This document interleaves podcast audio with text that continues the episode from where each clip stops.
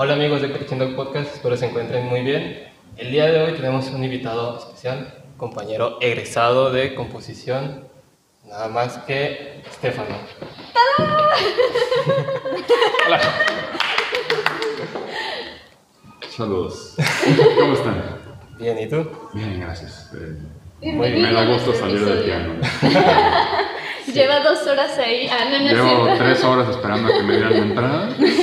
Se Este, durmió un ratito. Como una flauta en una partitura. Bien. Pues bueno, Pues- empezamos. Sí, cuéntanos un poquito sobre ti, Estefano, para ¿Quién gente que eres? no te ubique. Pues, eh, ¿quién soy? Excelente pregunta. Muy, muy buena pregunta. Ser o no ser. Ser o no ser, pues soy una persona, que es lo primero que es bueno, ¿no? Este, porque no hay compositores animales todavía. ¿Todavía? eh, que inició su carrera en el 2018. Yo empecé a tocar el piano a los nueve años, eh, cosa que me acompaña hasta hoy día, pero no de una manera muy constante. Y pues decidí ser compositor en el momento en el que estaba ahí metido en la, en la página de, de registro de UDG, ¿no? Que dices, ah, ¿qué vas a entrar? Ya. Y estaba ejecutante compositor. Y dije, no me voy a aprender el repertorio de ejecutante en dos meses, ¿no? Y dije, sí, composición suena bien, claro que sí. Eh, y pues, gracias a, a la fortuna, pues he tenido la oportunidad de, de interesarme mucho por el mundo de la composición, por la investigación, por la teoría. Y pues he tenido la fortuna también de que mi música se ha presentado ya en algunos lugares variados tanto del estado como de otros estados. Eh, Comerciales, Comerciales, Sí, sí, comerciales. cuéntanos, Cabe destacar que. Estefano es de las personas con, un- con un currículum así pasadísimo de lanza a sus 23 añitos y recién egresado a punto de titularse. Entonces, exactamente, estoy a punto de titularme, solamente me faltan 20 años de trámites. Este, pues creo que la primera vez que se toca mi música es en Jalapa, donde una, una tarea de, de composición de aquí de la escuela pues resultó ser premiada con una mención honorífica en un concurso organizado por la Orquesta Filarmónica de Jalapa. Y bueno, eh, es una pieza que todavía se está utilizando mucho allá para... que les gustó para abrir conciertos, ¿no? Entonces la han estado rolando muchas veces. eh, he participado haciendo música para algunos cortometrajes en el Festival Internacional de Cine de Morelia. eh, tengo próximos estrenos con el colectivo Música Nueva, uno de mis proyectos más recientes, y también próximos estrenos con la banda sinfónica del estado de Yucatán Wow, en no una, este, en una conmemoración del nacimiento de Fray Antonio Alcalde. Wow, qué genial, qué bonito. o sea, en resumen, amigos, radio escuchas, Estefano le sabe al pedo, así que pongan mucha atención a todo, ah, no digas nomás, pongan mucha atención a todo lo que van a escuchar a continuación. ¿Ok? Bien, pues, am, bueno, creo que Larisa te quería hacer una pregunta sobre... Ah, bueno, vamos comenzando. O antes de, igual si nos puedes contar un poco de tu estilo, más o menos el estilo que manejas en tus composiciones, o qué es lo que sientes que te ha pegado y que fue como, bueno, no pegó tanto, ¿no? ¿Qué te metes? Ok. No, No me es meto nada. no. Este, no me meto nada hasta eso. Eh, pues el estilo de, de un compositor siempre es algo que va evolucionando con el tiempo. Y en general de cualquier artista, un artista plástico, un, un actor de teatro. Y pues al principio llegas con una idea de lo que crees que quieres hacer. Y luego te enfrentas a las primeras clases de composición y dices, ah, ok, creo que me interesa ser un compositor al estilo de Brahms, al estilo de Beethoven, que hacen estas grandes obras sinfónicas, eh, al estilo romántico. Y, y- y dices después, ok, me salió bien mi trabajo de, de Combo 1, y sigues adelante y empiezas a invitar a otros compositores. Y llega un momento en el que dices, ok, ya aprendí todo lo que por lo menos la escuela tenía para ofrecerme dentro de este ámbito de la música, eh, digamos, más tradicional. Y yo soy una persona que tiene un problema muy, muy severo con quedarse quieto en un estilo, sobre todo en la estética. Este, entonces llegaba un momento en que decía, ok, ya, ya, ya sé hacer esto, ya me aburrió. ¿Qué más? Y venía otro semestre, dije, ¿qué más? ¿Qué más? Y después se acabaron los semestres y yo seguí diciendo, ¿qué más? Entonces, en ese momento es donde empiezas a... Me empiezo a meter un poquito más en esta onda de, de la música contemporánea y sobre todo a descubrir que la libertad que te da es enorme porque ya no estás afiliado a ciertos parámetros creativos en los que tienes que tener un cierto tipo de armonía, un cierto tipo de instrumentación, un cierto tipo de ritmo, sino que parte más bien de una semilla de, ok, lo que tú quieras hacer mientras sea coherente es un buen producto artístico. Es decir, mientras haya ciertos reglamentos internos tuyos que tú mismo te autodelimitaste decir esta pieza se encuentra dentro de estos parámetros, puedes hacer lo que quieras. Y dije, ok, esto me gusta, me encanta, ¿no? Eh, porque nunca me voy a llenar, no voy a tener llenadera con las cosas que puedo hacer, ¿no? Y a partir de ahí dije, ok, creo que por aquí va mi, mi, camino. A pesar de que sigo haciendo de repente cosas un poquito más tradicionales, para encargos y cosas que necesitan un estilo más recatado, eh, siempre como que mi motivante estilístico es eso de, ok, ¿qué puedo hacer esta vez que no haya hecho antes para, para no aburrirme escribiendo? Ok, y eso del proceso que dices de cuando te preguntas qué quiero hacer, este, por ejemplo, yo tuve una vivencia pequeña hace poco con el maestro Marco, que nos dejó componer algo totalmente libre y es como, ah, sí, quiero hablar de esto. Y luego era como, ¿cómo voy a hablar de eso? ¿No? Fue como la primera pregunta que tuve de, ok, sí, sí, libertad, por fin la estuve esperando y es, ok, ¿ahora qué hago con tanta libertad? ¿no? ¿Por dónde me muevo? ¿no? Entonces, ¿cómo resuelves esa situación? Sí, es, es una de las grandes complicaciones también, el darte demasiada libertad para escribir. Pero siempre es bueno ir aprendiendo dónde están tus puntos de partida, ¿no? Hay muchas metodologías para empezar y lamentablemente esas son las que no te enseñan. Ok, me enseñas las herramientas para componer, pero no el proceso compositivo. Entonces, por lo menos voy a hablar para mí, porque esto no es consejo para nadie, igual a ustedes no les sirve. Eh, yo últimamente, no digo que yo parto, porque seguramente voy a cambiar en el futuro, estoy partiendo mucho de, pues primero de la idea de qué quiero decir, que también hay gente que no tiene nada que decir, que a lo mejor le gusta hacer música nomás por el mero producto sonoro, ¿no? Yo creo que sí es bueno que si ya estás haciendo eso, pues digas algo, eh, pero no es para todos necesariamente. Y una vez que tengo la idea, me voy mucho hacia otro tipo de arte, ¿ok? Pintura, texto, sobre todo el texto, últimamente la literatura.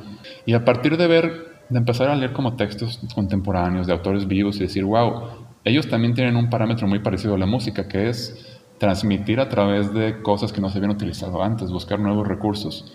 Desde ahí tomo algo y digo, ah, esta pieza me voy a basar en esta set de recursos limitados, lo más limitado posible, y a partir de ahí empiezo a construir ciertas este, estructuras. Yo parto siempre de la estructura, usualmente, de, ah, que la voy a dividir en tantas partes. Eh, y van a tener esta proporción y cada parte se va a ir este, hacia eso texturas, ya más que decir qué melodía quiero, qué, qué ritmo quiero, cómo quiero que se sienta, si pudiera tocar el sonido, cómo se sentiría, este, ese tipo de cosas que, que resultan ser a lo mejor un poco más alejadas de lo que esperamos que es armonía, ritmo, este, melodía. contrapunto, siempre tomando elementos de esto porque al final es lo que le da un punto de agarre con lo que la gente espera escuchar, mm. pero llevándolo a su punto máximo, decir, Ok, sigue teniendo una lógica dentro de la metodología de composición clásica, pero el resultado final a partir de esa lógica rompe completamente con esas expectativas y me da un producto nuevo, que es lo que creo que es más interesante y por lo menos así trato de llevar mi producto, mi proceso creativo. Partir desde algo nuevo, probablemente desde algún texto, una fuente de expresión externa que se adapte a algo que yo quiero decir y a partir de ahí ir construyendo y ver qué sale y alocarme, decir, ok, vamos a intentar alguna cosa. Pero también poniéndote las limitaciones de probar un poquito de cosas nuevas a la vez, porque luego dejarte ir también con muchas cosas nuevas a la vez es peligroso. Y acaba resultando en eso de, ay, tengo demasiado de dónde elegir y ya no sé qué hacer. Entonces, si quieren, una capirotada. La capirotada es un postre que no tiene el más mínimo sentido. ¿Lo has pensado? O sea, si tú le cuentas cómo es una capirotada a una persona, te a decir, ¿qué? Hay gente que le pone jitomate. La apariencia incluso no es muy... Vomitiva. ¿Jitomate? Sí, mi abuela le pone jitomate y cebolla. y pasas. ¿Con y, cacahuates y con, con piloncillo. Santa, sí. Espero que esta parte no se corte, porque es muy importante saber Que, que, la capirotada es una gran metáfora de, la, este, música. de la música, ¿no? eh, muchas veces y eso es muy divertido. Cuando empiezas a componer estos estilos, no tienes ese feedback que te da el piano, que te da el programa en el que estás componiendo de escuchar. Y empiezas a decir, ok, quiero que suene así, quiero que se sienta así. Y no te das cuenta de que funciona hasta que lo estás tocando. Perdón, hasta que lo estás escuchando. Y muchas veces sí funciona. Y ese, ese es el momento de, de quiero decir, ok, wow, esto está interesante. No, no es solamente lo que estaba aquí, lo que estaba aquí sí salió y sí funciona. Algunas cosas no. Algunas cosas no funcionan. Pero es justamente ese proceso de, del papel al, al, sonido que probablemente me sigue dando ganas de, de seguir haciendo esto que hago. Qué padre. Qué bonito. Yo tengo una pregunta al respecto de, de, lo del proceso creativo. Uh -huh. este, ¿Han visto la película de August Rush? Sí. Sí. ¿No la has visto? No, te fallo. Bueno, el caso es que este niño, este, ¿Mm? me encanta, eh, es mi crush, ya se casó. Fuertes confesiones. Sí, el caso es que este niño en la película este, escuchaba música todo el tiempo en su cabeza y pues era disque un prodigio y luego la pasaba al piano y le escribía y todo. ¿Tú qué haces? O sea, tú compones hasta que tienes un encargo, hasta que tienes un, un trabajo o, una epifanía. O, ajá, o simplemente hay música en tu cabeza y, y pues ya ves que, por ejemplo, Beethoven tenía un, un, cuadernito donde iba anotando melodías que se le ocurrían por la calle. Entonces, algo así. Sí, no. Este, creo que soy la antítesis de esta persona que dice, yo vivo por la música y sin música no, pues no, yo sí puedo vivir sin música. La verdad es que no es algo que sea este, algo que me quite el aliento por las noches si no compuse. Pero creo que justamente por eso me siento con un poco más de libertad de cuando me pongo a escribir, hacerlo con un poco más de soltura. Sí, muchas veces estuve, pues pasamos toda la carrera componiendo únicamente por el encargo de la tarea. Y esa es la primera vez en la que nos interponen ahí un, un encargo. Después trabajos que dices, claro, lo voy a hacer. Pero luego entro con esta concepción, una definición de arte muy interesante que es este, que realmente el arte genuino es aquel que es independiente de cualquiera de estas cosas monetarias o financieras o de encargo. Porque en el momento en el que tú le pones una etiqueta de encargo encima es que tiene ciertas delimitaciones que te están pidiendo hacia dónde tiene que ir. Y eso lo que causa es que estás frenando el desarrollo del arte. Porque dices, necesito algo que funcione para lo que lo voy a entregar. Al cliente lo que pida. Que está muy bien, exactamente, que está muy bien y puede servir, pero muchas veces eso limita justamente la evolución creativa de uno mismo porque está haciendo cosas que funcionan y una vez que ya sabes que funciona, tú sigues mandando cosas que funcionan y se convierte, pasa de ser un proceso artístico a ser un proceso de diseño, ¿no? que en la gráfica se define el diseño como este tipo de trabajo estético gráfico que se hace para las masas, ¿no? para, sí. para la venta que tiene que funcionar y no puedes tomar tantos riesgos y justamente son esos riesgos y esos fallos que nos permiten después de un tiempo ir evolucionando como artistas y que la música vaya avanzando. Y creo que probablemente es una de, de las cosas más arraigadas aquí en Guadalajara con los compositores de la escuela, que la mayoría, muy pocos piensan en hacer su música, sino que salen de composición para trabajar por encargos. Ahora, quiero aclarar que permitirte componer también tú mismo por el gusto de componer es un privilegio. Sí. Hay gente que no se lo puede permitir, gente que tiene trabajas, eh, jornadas de trabajo larguísimas, que si les sale, tienen que dedicar todo su potencial creativo hacia crear cosas que pues, les den un, una manera de vivir, ¿no? Necesitamos comer. Exactamente. Sí, pues Entonces, justamente de aquí parte uno de mis, este, eh, bueno, uno de los proyectos en los que estoy involucrado, que es el, el colectivo Música Nueva, que ataca pues justamente un poquito esto, que es decir, es que realmente la gente no se puede dar la libertad de componer su música si no hay una plataforma que te pueda dar un sustento estable y que garantice el trabajo o que te garantice la oportunidad de que pueda haber trabajo a partir de crear música nueva.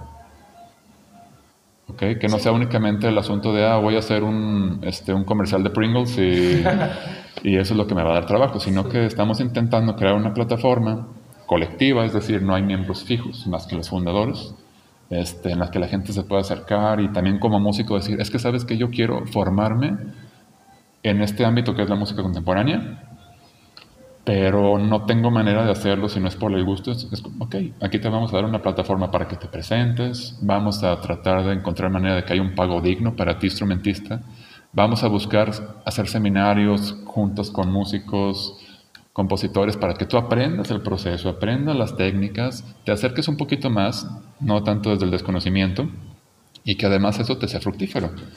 Entonces justo estamos partiendo de esta idea de que, ok, que no sea tanto un privilegio, que exista un nicho en el que la música contemporánea, ojo, no que sea un mercado, no que sea necesariamente extremadamente redituable, pero sí que sea que lo puedas llevar junto con una forma digna de vivir. Que no sea nada más como una cosa que te puedes dar el gusto porque estudiaste música, pero tienes cinco terrenos que rentas, entonces tienes todo el tiempo para componer lo que quieras. Y pues de ahí ha partido un poquito esta idea de tratar de darles tanto a los instrumentistas como a los compositores una plataforma para que la creación de nueva música se pueda dar de una manera orgánica y no se quede estancada en el únicamente trabajo como compositor para hacer arreglos para músicos pop, que está perfecto también, o sea, no, nada en contra de esto, pero que sí merma un poquito tu proceso creativo, ¿no? Hacer arreglos, hacer soundtrack, este, o otro tipo de, de proyectos por encargo que siempre tienen estas limitaciones en cuanto a lo que te permiten crecer como artista. Hablando de eso, Estefano, fíjate que aquí se sabe que su servilleta es bastante ignorante. Respecto a la música contemporánea, cabe destacar. Servilleta es mi comadre, he estado en los cumpleaños de todos mis hijos. He estado en los cumpleaños de todos mis hijos. Esa es una referencia, yo no tengo hijos. No tiene hijos. Eso es una referencia. Tampoco perros, ni gatos. Aquí la cuestión, eh, y lo que más me llama la atención de esto que hablas de la música contemporánea, que a fin de cuentas, pues bueno, vamos avanzando constantemente, y no es como que uno esté vendiendo su música de, ah, te encargo una sonata barroca para... Posible es, pero pues no creo que suceda tanto.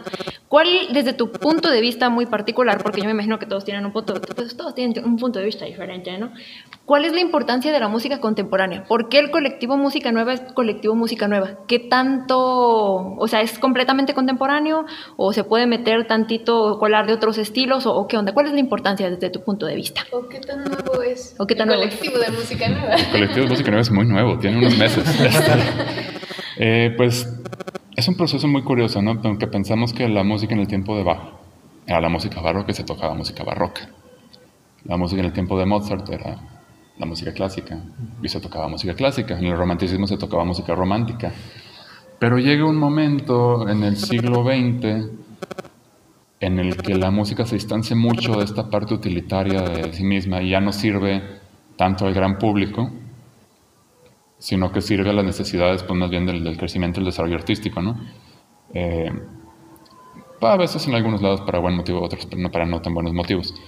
Entonces, la importancia de la música contemporánea, creo que lo primero que tenemos que decir es que yo como músico, mi trabajo el día de hoy es hacer música contemporánea, porque estoy viviendo esta época. Ah. Este, y así como todos los músicos en épocas anteriores tocaban música de esos tiempos, se ha perdido esa parte de decir, ok, pero ¿qué se está haciendo ahorita? ¿Por qué únicamente tengo que hacer lo del siglo, de los siglos pasados? Es claro que se ha ido complicando, esa es una de las este, cuestiones que lo han ido mermando un poquito, pero probablemente lo que más ha intercedido en este proceso en el que se ha desaparecido la interpretación o el deber de interpretar música de tu tiempo, pues se gira un poquito más hacia, pues hacia la rentabilidad de de estilos más viejos. Es lo mismo. Beethoven es útil, porque la quinta de Beethoven te llena el teatro. Carmina Burana te llena el teatro. Que Carmina Burana es una obra del siglo XX, pero no obstante está escrita en un estilo que muchos dicen es medieval. Sí. Este, inclusive si tú vas a ver programas de, pues de música nueva, entre comillas, al final, como si fuera una orden de sindicato, ves este, ah, estreno de esto, estreno de esto y la pastoral de Beethoven. Para que amarre, ¿no? Para que amarre, sí, porque no digan. Y hasta cierto punto creo que el público lo pide porque es lo que se le ha ofrecido. No se le ha dado tanto la, la, oportunidad de decir, oye, hay estas cosas nuevas que acaba de aclarar. La música contemporánea no necesariamente son ruiditos, no necesariamente es performance y cosas que no tienen ningún fundamento. Romper pianos. Exactamente. que eso pues llegó a ser una tendencia también por ciertos motivantes políticos en los 70 y otras cosas, de performance y otras cosas este, similares. Pero también existe la música contemporánea como un estilo que inclusive puede llegar a gustar muchísimo eh, que puede llegar a hacer cosas muy interesantes, que te puede llegar a producir cosas nuevas y decir es que no lo conozco porque no me dejan exponerme a él porque no me lo ofrecen. E inclusive algo que está interesante de pues, la idea del colectivo también es deselitizar la música. O sea, yo no quiero que vengas a mi concierto y te quedes callado entre movimientos y no puedas meter comida al foro y, y le tengas que dar, sí, y le tengas que dar un, un, respeto así como, es que era Beethoven. De entrada, este dato se lo dejo aquí muy bien. Los compositores más importantes son alemanes porque en Alemania se inventó la musicología. Ah, Aprendiendo con Estefano. Aprendiendo con Estefano, exactamente. Entonces estamos buscando de quitarle esta etiqueta que creo que es lo que hace mermar un poquito también la asistencia del público. Oye, yo te estoy ofreciendo cosas que son nuevas, que no conoces, pero no tienes que venir con esta idea de, ay, me tengo que ir de traje. De copetito parado. De copetito parado. está aburrido. No, inclusive estamos buscando que sean espacios no tradicionales, que sean espacios nuevos. Vamos, vamos a tocar una bodega. Este, Ay, qué padre. Vamos a sí, claro. Este, al final les mando todas las invitaciones, este, para que no se vaya el hilo ahorita. Pero que haya barra abierta, que haya, que puedan comprar cerveza, que vayan y disfruten del arte como lo que es un ejercicio de contemplación. Y no tanto esta versión del, del consumo de la música, pues de la música más como tradicional, romántica, clásica, en la que lo que tú estás viviendo no es un concierto. Lo que estás viviendo es una puesta en escena donde se ponen en el escenario los elementos de lo que era en algún momento el protocolo de hacer un concierto, si lo has pensado. O sea, no tiene algo ninguna teatral. utilidad, exactamente. Hoy en día no tiene ninguna utilidad. Es muy parecido a cuando el padre va en la misa y levanta la hostia, el cuerpo de Cristo, ¿no? Es una... Uy, temas peligrosos. Este, no, No hace. no, no, o sea, no le digo que esté mal, sino que es como, es lo mismo, la idea es eh, poner en escena, representar lo que era en su momento, este, Siglos atrás. en su momento es la afición de la misa por, por Jesucristo. Lo mismo, en, en el teatro lo que hacemos es poner en escena lo que se hacía con los músicos de aquella época y es algo que ya no nos representa como sociedad. Claro. Entonces creo que es algo muy importante también. La música contemporánea tiene eso. O sea, yo te estoy dando un arte que responde a las necesidades de ahorita. Genial. Y fíjate que se me hace bien curioso porque yo he dicho en capítulos pasados que acercamiento a la música contemporánea pues realmente no he tenido. Y es precisamente por esto que comenta Estefano, no es como que se nos ofrezca mucho. O de pues de cajón muchas personas incluyéndome, de repente ponemos una barrera de que ay son puros ruiditos y no nos damos a la oportunidad de involucrarnos en la música que corresponde a la época en la que estamos viviendo ahora. Y también me imagino que esto tiene que ver pues bastante por la música que consumimos actualmente o es la que se nos ofrece todo el tiempo, dígase pues artistas bastante populares y demás cuestiones, ya sabemos que a partir de 1900 eh, entonces los estilos y todo empezó a cambiar y a correr muchísimo, Claro. entonces nos alejamos bastante de lo que se vive actualmente. Y, ah, muy buena reflexión. Y quiero abonar a lo que dice Estefano de- del elitismo y justamente creo que tiene que ver porque no, no está como esta apertura a escuchar música contemporánea porque justamente se plantea como algo muy intelectual, ¿no? Sí, O claro. como algo muy, muy denso. Y pues mucha gente al inicio tiene esto de, bueno, es que yo no sé de música, no puedo disfrutar este estilo, ¿no? Este tipo de cosas. Ujú. Y pues es como, o sea, al final se genera este distanciamiento, distanciamiento perdón, entre compositor y, o, o músicos actuales que están haciendo este tipo de música y el público, ¿no? O sea, ya no se siente la cercanía porque pues genera esta distancia. No, y aparte es algo que se ve reflejado incluso en los memes, como este típico meme de, ah, la cineteca, y, ay, es que no lo entenderías, y es que Sí, claro. siento que Sí, esa claro. misma cuestión nos aleja todavía más y no nos da la oportunidad de acercarnos a lo que estamos viviendo. Es como que, ok, no por el hecho de que no conozca el cine de X fulano francés de tal siglo de la chingada, no por eso no voy a tener la oportunidad de ir a la cineteca a disfrutar una película, aunque no la entienda. O sea, a fin de cuentas tenemos que ir acercándonos Sí, a todas es estas Un, paréntesis cosas. aquí es que justamente en el siglo XX, con el crecimiento de- del, del capitalismo este, en la sociedad, se da como esta idea de que el arte no es un, un objeto de contemplación, sino un objeto de consumo. Entonces, si no me gusta, pues no lo compro. Claro. Pero realmente la idea no está ahí, o sea, la estética también va de, ok, pero ¿qué te hizo sentir? O sea, si te hizo sentir molesto, si te dio asco, si, te, si no le entendiste, si te dejó confundido. Inclusive, sabes que no le entendí nada, pero me dejó con un aura particular lo que escuché. Ese ejercicio de contemplación se ha perdido y es justamente donde entra este, esta parte de, bueno, es que no lo entenderías, pero no lo tienes que entender. O sea, realmente no se trata de un ejercicio intelectual, Mm, Bueno, hay gente que lo hace. Finalmente siempre hay corrientes que se van hasta esa parte.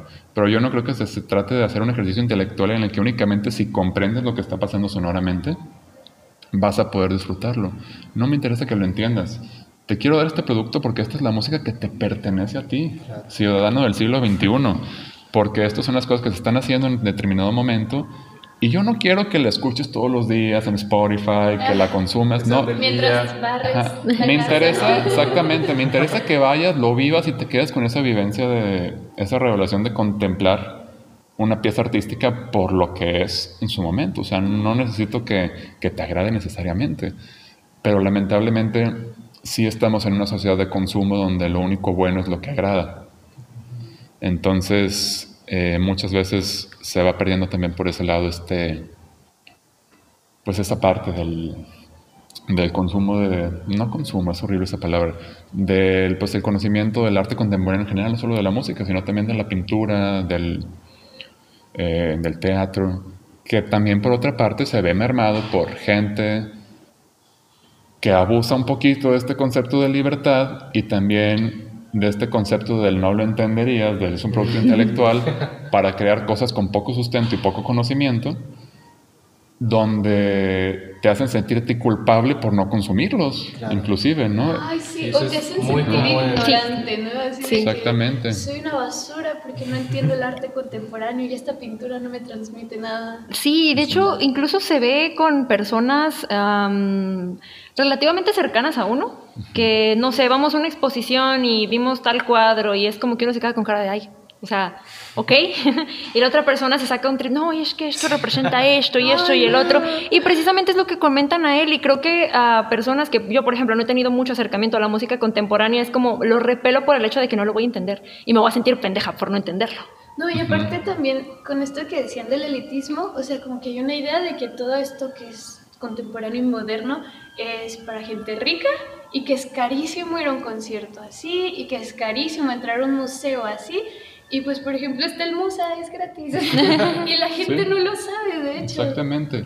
Porque existe esta distancia terrible entre el, entre el, pues, el público y, y, el arte que le debería de pertenecer. Insisto en eso de pertenencia. Es que ese arte no es de las élites, no es del artista, es para ti. Claro. E inclusive partiendo de, bueno, eh, haciendo publicidad al pasado, tuvimos un pequeño seminario en este mismo foro el miércoles pasado y uno de los puntos a tratar fue el concepto de la obra abierta de Humberto Eco, que dice es que una obra de arte te da placer en el momento en el que encuentra su resolución, como la música tonal, ¿no? El placer se encuentra en la resolución de la atención. Entonces, el crear este tipo de obras abstractas, abiertas, donde la resolución no es tan clara y que se va más hacia ti, es una parte fundamental de por qué eh, podemos consumirlo sin tener temor a, bueno, no consumirlo, me tengo que quitar esa maña de decir consumirlo, podemos apreciarlo. Desde ese punto de decir, es que la resolución no está en obra en sí, la resolución yo se la voy a dar con mis propias conclusiones. Y por eso, en teoría, este tipo de obras son las que nos deberían dar más satisfacción al público de hoy en día, porque seguimos con esta idea de que las obras tienen un significado fijo. Y eso en la filosofía del siglo tardado del siglo XX, XXI, el significado de las cosas se va diluyendo un poquito, se aleja del artista y, se lo entregas al público diciéndole, ok, pero ¿qué quieres hacer tú de esto? De este objeto sonoro, de esta pintura. Y a partir de ahí, yo creo que es donde puedes empezar a, gozar genuinamente el arte contemporáneo, de decir, es que no lo tengo que entender porque tengo un significado en sí. Yo le puedo dar el significado que quiera y así como escuchamos canciones que nos hacen sentir tristes cuando estamos tristes o felices cuando estamos felices, puedo utilizar la contemplación de esta obra de arte para llevar un proceso interno emocional o intelectual mío propio. No tengo que irme de la manita del, del compositor o del pintor y decirme, ¿qué quisiste decir? No es necesario. Y es que también te limita, ¿no? claro, es limitante. Y se vuelve aburrido. Justamente este concepto de abrir la obra a interpretación de la parte más fundamental de la finalización de esa obra de arte como obra de arte eres tú como público. Decir, ¿qué quiero hacer yo de esto? Cosa que no pasa, por ejemplo, con la música tonal, ¿no? que tiene ya implicaciones sociales muy fuertes sobre mayor feliz, menor triste, Este, terceritas paralelas rancheras. O sea, este tipo de cosas que no son verdad porque solo son sonidos, pero que culturalmente se han ido excavando dentro de nuestros cerebros y que ya no nos podemos quitar. Otra parte del arte contemporáneo es eso, déjame te doy algo a lo que no estás acostumbrado y con esto haz lo que quieras, porque ya no tienes etiqueta de decir, ah, es que esto significa esto y esto significa esto, sino quédate bien y decir, ok, este, no sé, ¿qué voy a hacer con esto? Y fíjate que se me hace, se me hace curioso y me vino, me, vino un, un, vago recuerdo este, de esto que comentabas de con, no, consumir, no, apreciar lo que se hace en nuestra época. Uh, yo a mis alumnos de apreciación musical, pues de repente uno les pone ejemplos de música barroca, pues obviamente no es como que en el año tal fueron y grabaron, porque eso no existía, pero representaciones de cómo se vivía un concierto de música barroca. Y pues lo que más llama la atención es pues, pues no, la, la eh, nula utilización de vibrato, el cambio de, de, posición de cómo se tomaba el arco y cuestiones así. Y como hay maestros que todavía, eh, afortunadamente no me han tocado muchos, pero que aún siguen perpetuando esos mismos este, cánones. Por ejemplo, es que es barroco, no puedes vibrar, es que es esto, no puedes hacer esto, es que el arco se toma así, es que esto es como, ay güey, o sea, pero eso ya pasó, o sea, ya estamos en otra época. Y mm, pues son cosas que uno puede abstraer eh, con base en lo que uno tiene. Yo, por ejemplo, como como chelista. Pero creo que todavía está toda, aún más marcada la brecha entre consumir música de nuestra época. Y pues ese es el propósito de este podcast. Este podcast, exactamente. Sí, tienes toda la razón. Es importante la representación del pasado como ejercicio histórico. No debemos de quitar el, el peso a eso. Pero también es importante la evolución y siento que el pozo en el que está estancado la música académica hoy en día es ese pozo de decir, es que ya solamente queda la representación histórica y no queda nada, es como si ya dijeran, ah, ya topé con pared y no hay nada más adelante. Pero pues va a pasar el tiempo y finalmente esto también va a llegar a ser música histórica en algún momento. Claro. ¿no? ¿Y dónde va a estar la representación de esa música si no se hace? La oportunidad, ¿no? vas a decir como que dentro de 100 años vas a decir, ¿y cómo se hacía la música del 2022? No, pues no se hacía. Sí, sí, Era Beethoven, exactamente. Y hablando de la música académica, porque la música popular este, sí, pues, evoluciona. Claro.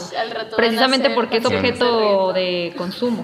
Sí, sí, está bien. O sea, finalmente tenemos que adaptarnos a la sociedad en la que vivimos, donde tenemos este acceso a ciertos este, productos, que son productos musicales.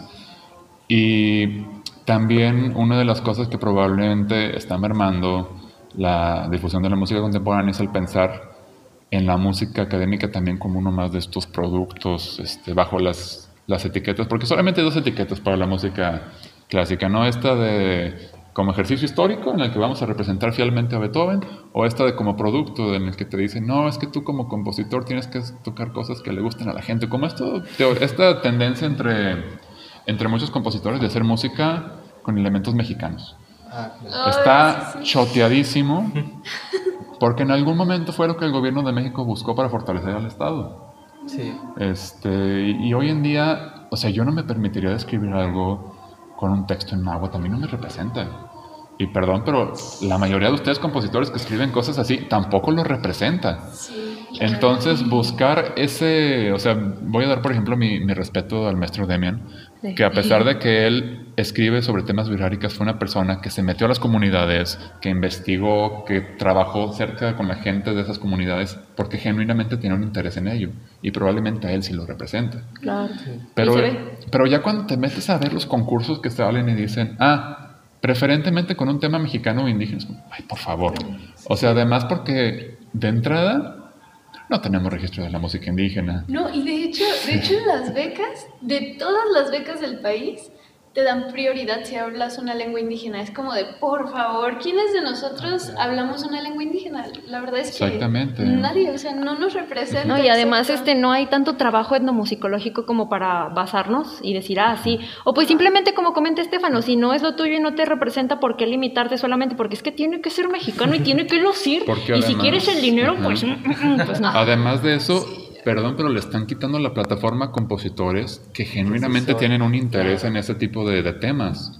Entonces ahí es donde está lo peligroso de seguir estas tendencias también, porque finalmente dices, ah, es que no estoy componiendo por encargo, sí estás componiendo por encargo. El encargo, el encargo de la sociedad en la que vives, que te lo está pidiendo, desde la idea de que tu producto tiene que ser un producto de consumo, los danzones de marcas, por ejemplo ya va nuevo, o sea, ya, ya, ya, fueron muchos.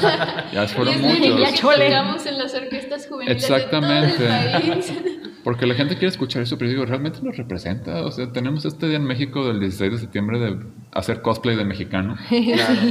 En el que, o sea, tenemos una idea muy rara de nacionalismo en México, donde parece que estamos haciendo una caricatura de nosotros mismos y esto mismo nos gusta, por eso acaba siendo algo tan redituable. Pero si tú pones en la mesa otro tipo de experiencias, inclusive otro modo de representar esos mismos temas, porque así como el maestro Damian que encontró una manera distinta de representar esos temas, pues aún mejor, porque no solamente vamos a tener un acercamiento más natural a esas temáticas que son importantes de visibilizar, e inclusive en el colectivo estamos tratando de darle prioridad a temáticas sociales y cosas que, que dejen algo en el público, sino que pues también estás dando una dirección al arte, a la historia del arte. Estamos evolucionando al mismo tiempo que estamos hablando de esto. Y no estoy hablando de esto con las mismas herramientas con las que hemos hablado de ellas desde hace 50 años. O sea, ¿cómo es posible que puedas encontrar cosas más innovadoras en Carlos Chávez que en un compositor que acaba de salir de aquí? Fuerte. Sí. y es que es como hacer copiar-pegar, ¿no?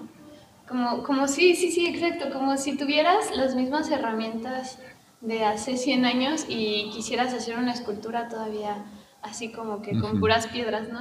Cuando ya tienes cosas más modernas que puedes utilizar. Ajá. Claro. incluso el mismo maestro Marco una vez nos comentaba eso, haciendo como una crítica a, la escuela, ¿no? Que parecía más una, una escuela que genera o que te enseña estilos, pero no genera músicos contemporáneos, ¿no? Pues, te enseñan cómo sonar como tal, pero la cuestión de la búsqueda de tu sonido es un semestre y, ya, o sea, es como, ay, pues, y terminas haciendo como un collage, ¿no? De que, ay, sí, esto, esto, esto. Sí, claro. No, y no hay tiempo de evolución también. Claro, y eso es un fenómeno muy marcado cuando te encuentras con compositores de otros lados, que me ha tocado ver gente de aquí de la universidad, encontrarse con compositores extranjeros en charlas, conferencias, exponer su obra y cuando le vayan a llegar a explicar le dicen, ah, esto lo compuse con serialismo, esto con impresionismo, esto es estilo romántico. Es como, a ver, a ver, espérate. La capirotada. Es que tu trabajo no es hacer un pastiche de estilos antiguos que pues tampoco te representan, carnal, sino que tu trabajo es entender las herramientas del pasado, de construirlas para ver cuál es el fundamento de esa herramienta. O sea, por ejemplo, ah, me sé la forma sonata pero, ok, si le quito la basurita a la forma sonata, ¿qué es? La forma sonata es un tipo de composición este, estructural en la que se oponen elementos. Entonces, este tipo de cosas ya más, más este, deconstruidas, la oposición de elementos, la armonía no como una serie de acordes, sino entendido como tensión y distensión, el ritmo no entendido como blancas, negras, corcheas, sino entendido como una serie de eventos en el tiempo. Es lo que te permite a ti, con las herramientas que te dieron en la escuela, crear algo nuevo, irlo desmenuzando y ver dónde está la raíz, por qué funciona esto. Y a partir de saber el por qué funciona, usarlo o inclusive cambiarlo, ¿no? Decir, es que ¿por qué tengo que tener estructura? Tal vez, ¿no? O sea, o la estructura se genera por sí sola. Eh, al momento de que tú pones elementos contrastantes siempre va a haber una estructura, por ejemplo. Ese tipo de cosas son las que uno tiene que llevar en su proceso creativo para que esto siga progresando, tratar de desmenuzar tus ideas y no imitarlas, conocerlas para deconstruirlas y después, a partir de esas herramientas básicas que sacaste, construir otra cosa. Claro, y ahí yo creo que lo más importante de todo es que, por ejemplo, comentabas al principio de este episodio, eh, que muchas veces ah, hay personas que generan este tipo de productos de, contemplación y a fin de cuentas no tienen un fundamento, no tienen una base, o sea, me acuerdo de un un vago recuerdo otra vez, este, de una, mm, una obra, vamos a decir de esta manera, que fue criticada por una crítica pues muy famosita, se llama Cubetas de Agua, se hizo muy viral. Ah. y pues... Un saludo a mi comadre Abelina para decir un saludo para Mi sueño es que algún día me critique. Y aquí lo más importante y lo más interesante es que las cosas se hagan con fundamento, como comenta Estefano, de construirlas, no nada más hacer cochinero por hacer cochinero. O sea, para empezar, que no es cochinero, pero y en el radio menos. Y en el radio menos. pero sí, o sea, hacerlo todo esto con un fundamento, entender el porqué de las cosas, llegar a la raíz del asunto y una vez comprendida toda la teoría, usar esas mismas herramientas, eh, pero, yo, pero con el conocimiento de las mismas, no nada más como muchas personas este, se tienen la idea y en su momento yo también tenía la idea, pues ah, le voy a meter un chingadazo al piano, ah, pues yo creo que voy a romper una guitarra y yo creo que voy a hacer ruiditos aquí, ruiditos acá, a huevo, ya esa es mi composición contemporánea. Mm, no. Todo se tiene que hacer con un fundamento. Exactamente, y en algún momento sucedió ese tipo de tendencias, pero porque estaban respondiendo justamente a esta estricticidad de la, de la academia, ¿no? Pero ya pasó esa rebelión. Fue esa rebelión 30 años, ya pasó 40, ¿no? O sea, ya. hasta más, inclusive. Sí. Entonces, pues ya tal vez tu trabajo no es este hacer el absurdo desde la improvisación. Tal vez es buscar nuevas herramientas para expresar lo que tú tienes que expresar como ciudadano del siglo XXI. Exacto. Algo que me, que me llamó la atención que de lo que estaban diciendo de las herramientas, pensé como la similitud que tiene con cuando aprendes un idioma y que por ejemplo se te enseñan todas las letras, la gramática, pero ya en la vida real no vas a estar repitiendo las frases de la clase, o sea, no, te- no puedes tener un repertorio de 100 frases para una conversación, sino que van a pasar cosas diferentes, tienes que decir cosas diferentes con lo que aprendiste, o sea, no, no puedes estar como... Exactamente, con las frases del Duolingo, ¿no? La ragazza, la ragazza la mela, no, no Exacto. entendí nada. Y pues O sea, aventarte al ruedo. pasar, sí. no es real. Tal cual. Exactamente. Bien, ah, yo quisiera retomar, Estefano, la cuestión de tu colectivo que Ujú. acabas de, de mencionar. Toda esta cuestión de la gestión, porque también es cierto que no hay, como mencionas, o no es tan accesible tener mm, músicos, por así decirlo, que estén dispuestos a, a tocar estas nuevas corrientes o todo esto. ¿Cómo ha sido tu proceso de gestionar todo esto? Bien. Bueno, empezando, no puedo decir que es mi colectivo, creo que sería incorrecto con justamente el término colectivo, que es lo que me gusta del concepto, que no le pertenece a nadie. O sea, sí habemos miembros que estamos llevando la gestión por el momento, que le damos una dirección.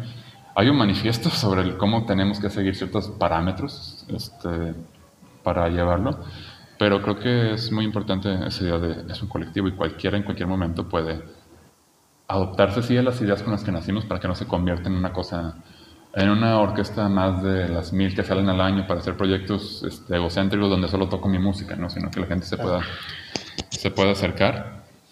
Y en el término de gestión, pues sí nos hemos encontrado muchos topes.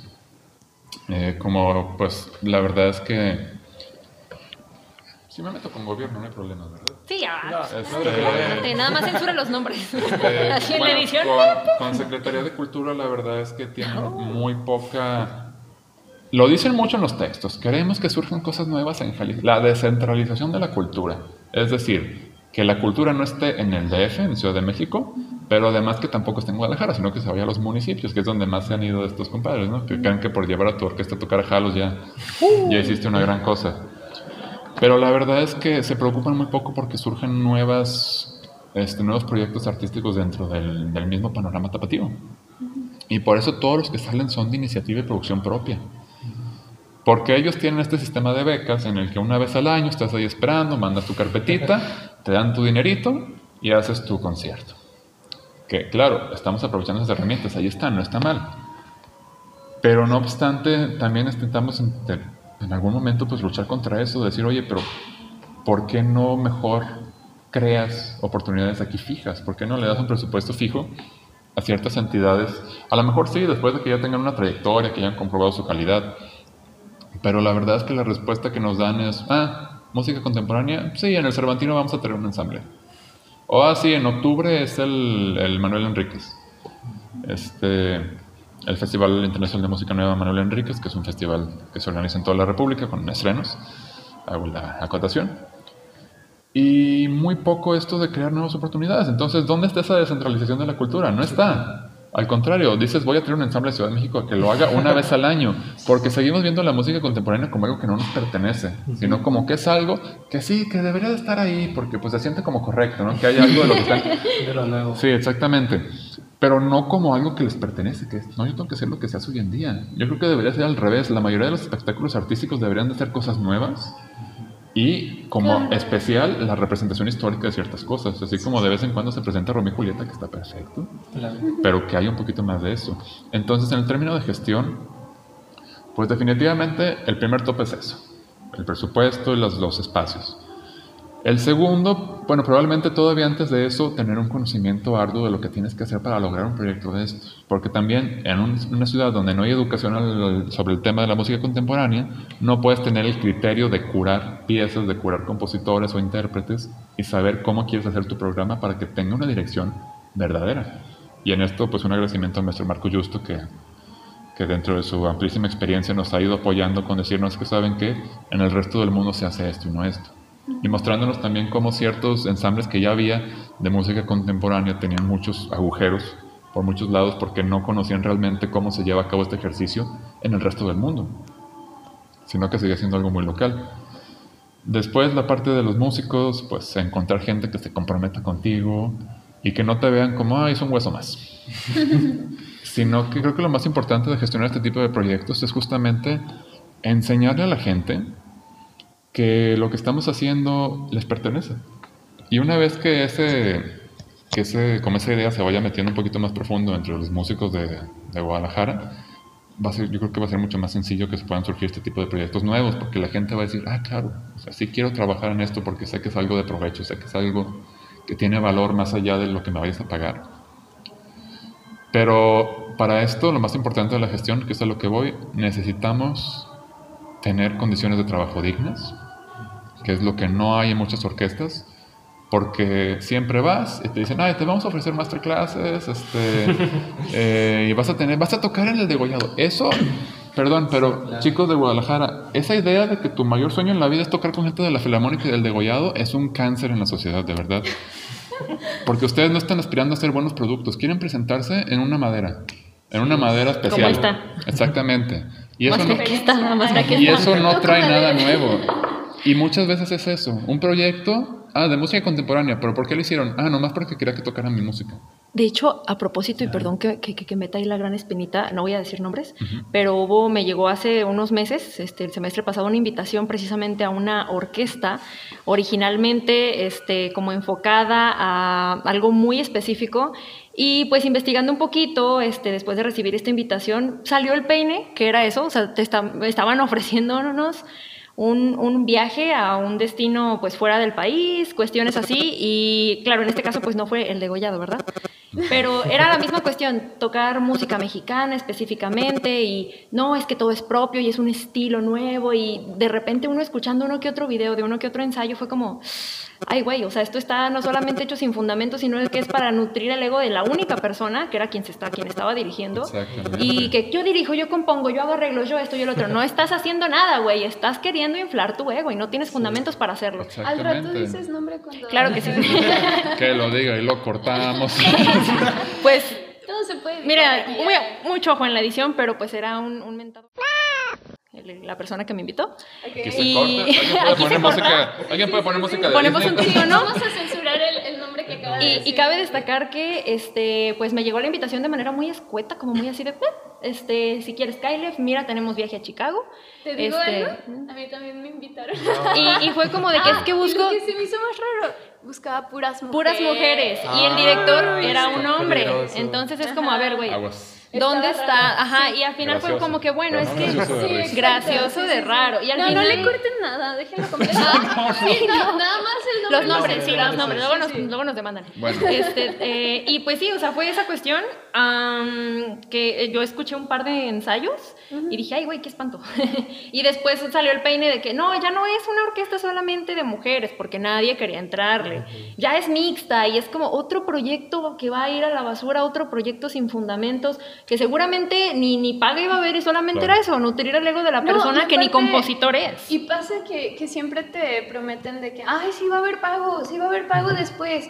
Y es como, ¿después cuándo? Después nunca llega. También para que Claro. nosotros como músicos tengamos cuidado. Entonces, Sí. esa parte Sí. voy, a, voy a citar a, este, a mi maestro de, de piano, el maestro Guillermo Salvador, le mando un saludo, este, que me dijo, es que para que los músicos quieran seguir participando en tu proyecto necesitas tres cosas.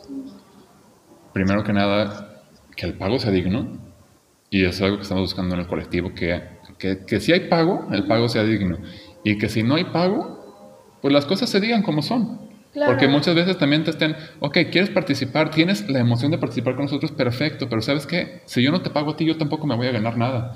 Porque esa es otra cosa que pasa mucho. No les pagan a los músicos, pero ellos sí se llevan un buen corte. Caimanaje. Entonces, oye, ¿sabes qué? O aquí todos o nadie. Claro. Esa es otra cosa, este, que la música sea buena, porque muchas veces también este, te ofrecen el gran crecimiento, pero ay, ¿qué crees? Estás en una orquesta en la que ya van cinco veces que tocas el programa de Harry Potter esta semana. Este, a quien le queda el saco. Inimada.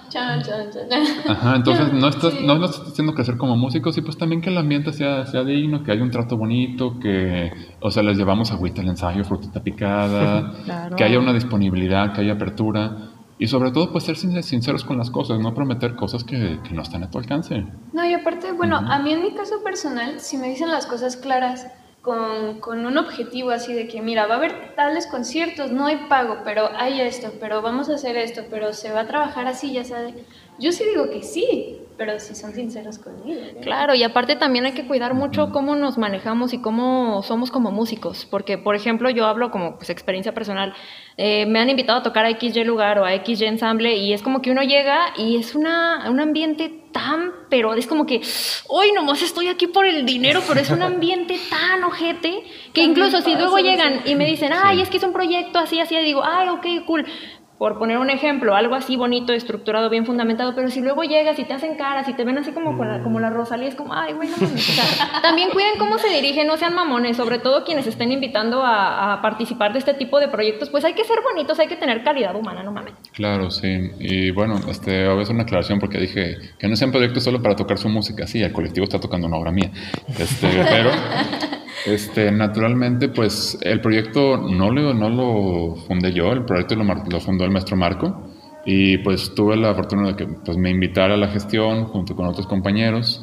este, que por cuestiones de, logística y porque el maestro ya conocía nuestro trabajo, pues nos invitó a participar dentro del primer concierto. Pero la idea no es, oye, es el colectivo en el que tocan música de Stefano y tocan música de Marco y tocan música de fulano y de fulano, sino que la cosa es, ah, ¿trabajas bien? Excelente, mándanos tu partitura, abrir convocatorias para partituras, para músicos y que sea una plataforma donde genuinamente puedas venir y hacer esto que nosotros estamos llamando música viva. O sea, también estamos evitando un poquito esto de decir orquesta, ensamble, este, música contemporánea, porque ya tiene estas etiquetas malignas sobre ellos, ¿no? Entonces, no, es música viva, es música que estamos haciendo música que, que, que hoy en día todavía tiene algo que decirnos. Porque pues no sé, o sea, Chopin ya, ya todo el mundo lo tocó mejor que tú, ya no va a poder salir. claro, este, ya se murió. Pero la música viva no, inclusive tener esta idea de, oye, es que el colectivo Música Nueva no solamente nos podemos restringir a hacer música, tenemos teatro, tenemos poesía. Este, ¿Quieres aventarte un performance con nosotros? Mientras sea de calidad, mientras la cuadrera sea buena, adelante. Mientras no sean capirotadas. Exactamente, colaborar con artistas también. Oye, haces rap, vente, vamos a hacer algo juntos. Haces este eres bailarina, vente, haces teatro, vente, o sea, de tratar de hacer una colaboración genuina y de montar un ambiente en el que no solamente esté chido lo que estamos haciendo, sino que también te pueda dar oportunidades de crecer. Que muchas veces pasa eso, también hay proyectos muy chidos que lamentablemente por mala gestión o simplemente por las imposibilidades que nos da el, el Estado o las condiciones propias, pues no es sustentable a largo plazo porque nada, este, no tienes ningún sustento y eventualmente todos lo necesitamos. ¿no? Ay, estuvo bien padre nuestro podcast. Bueno, a mí me gustó, espero le den like. Yo también espero. Este, pues no me queda más que invitarlos. Eh, Mucho juguete. No me queda más que invitarlos el día de ayer a las siete y media de la, de la noche al estreno de mi obra. Este que ya fue, pero va a estar grabada, se va a grabar, entonces la podrán consultar en redes del colectivo, en Facebook como Colectivo Música Nueva, y estamos en Instagram como arroba escucha abierta, que es el nombre del, no quiero decirlo así, pero planeamos que sea un festival anual de música nueva. Este, que está empezando un chiquito con dos conciertos, pero que vaya creciendo, que se vaya convirtiendo no solamente en conciertos, seminarios, masterclasses, cosas que digan, wow, ok, aquí es donde voy a aprender. Porque tuvimos un, un seminario aquí sobre música contemporánea y se llenó el foro. La verdad es que a la gente le interesa. Este, y bueno, también tenemos otro concierto el día 6 de noviembre. Apúntenle. 6 de noviembre a las 6 y media de la tarde en Enmore Lab, Colonia Americana, calle Francia 1438. Lo pueden consultar también en Facebook los horarios. Con domingo, ¿no? Domingo, exactamente. Ah, sí puedo. sí, con más estrenos este, de compositores locales y pues propuestas nuevas cosas que intentamos que sean lo más frescas posibles. Estefano, ¿cómo te podemos encontrar en tus redes sociales? Échanos aquí el gran, el gran, este, el gran anuncio. Eh, estoy como arroba stefano.mel, M-E-L, en Instagram. El mel ya estaba ocupado, lamentablemente. este, estoy en, en, en, Facebook como Stefano Mele. No hay muchos, me pueden buscar, son de Guadalajara. este, pero principalmente sigan este, las redes de nuestros proyectos. La verdad es que mis redes son muy personales. De todo eh, Exactamente. Está eso. Está la revista Musometría, que es otro proyecto en el que estuve y creo que sigo estando involucrado. este, que, bueno, por cuestiones de, de registro no, no, ha salido, pero una revista de investigación musical también aquí en, en Guadalajara, algo muy cercano también a la música contemporánea de la investigación. Y pues nada, la moraleja del, de la historia es anímense a, a, conocer nuevas propuestas y sobre todo aquellas que, que proponen una perspectiva diferente a esta de es que tienes que respetar el arte contemporáneo porque tú no lo entenderías. No, o sea, el respeto, pero el respeto porque ella misma te lo produce, no porque te lo imponen. Entonces, pues bueno, si tienen chance de venir a ver lo que está haciendo el colectivo, trataremos de estar activos todo el año, haya o no haya presupuesto, y que sea algo que vaya creciendo. Ahí si hay suerte, quizá vean algunos clips. Nos vamos a lanzar de reporteros Bisbirige. Sí. Pues nada, agradecerles este, por la entrevista y... No, gracias a ti, Estefan. Estuvo bastante interesante. Fue un tumbaburros para todos nosotros. Bueno, para mí. Bien, no olviden seguirnos en nuestras redes. Estamos como Creciendo Podcast en Facebook, YouTube, Instagram. Ah, ¿Cuál otro tenemos? Spotify y... TikTok. Creo que... Ah, TikTok, cierto. Y Sí, ya. como un señor, se me olvida eso. Bye. bye. bye. Bye.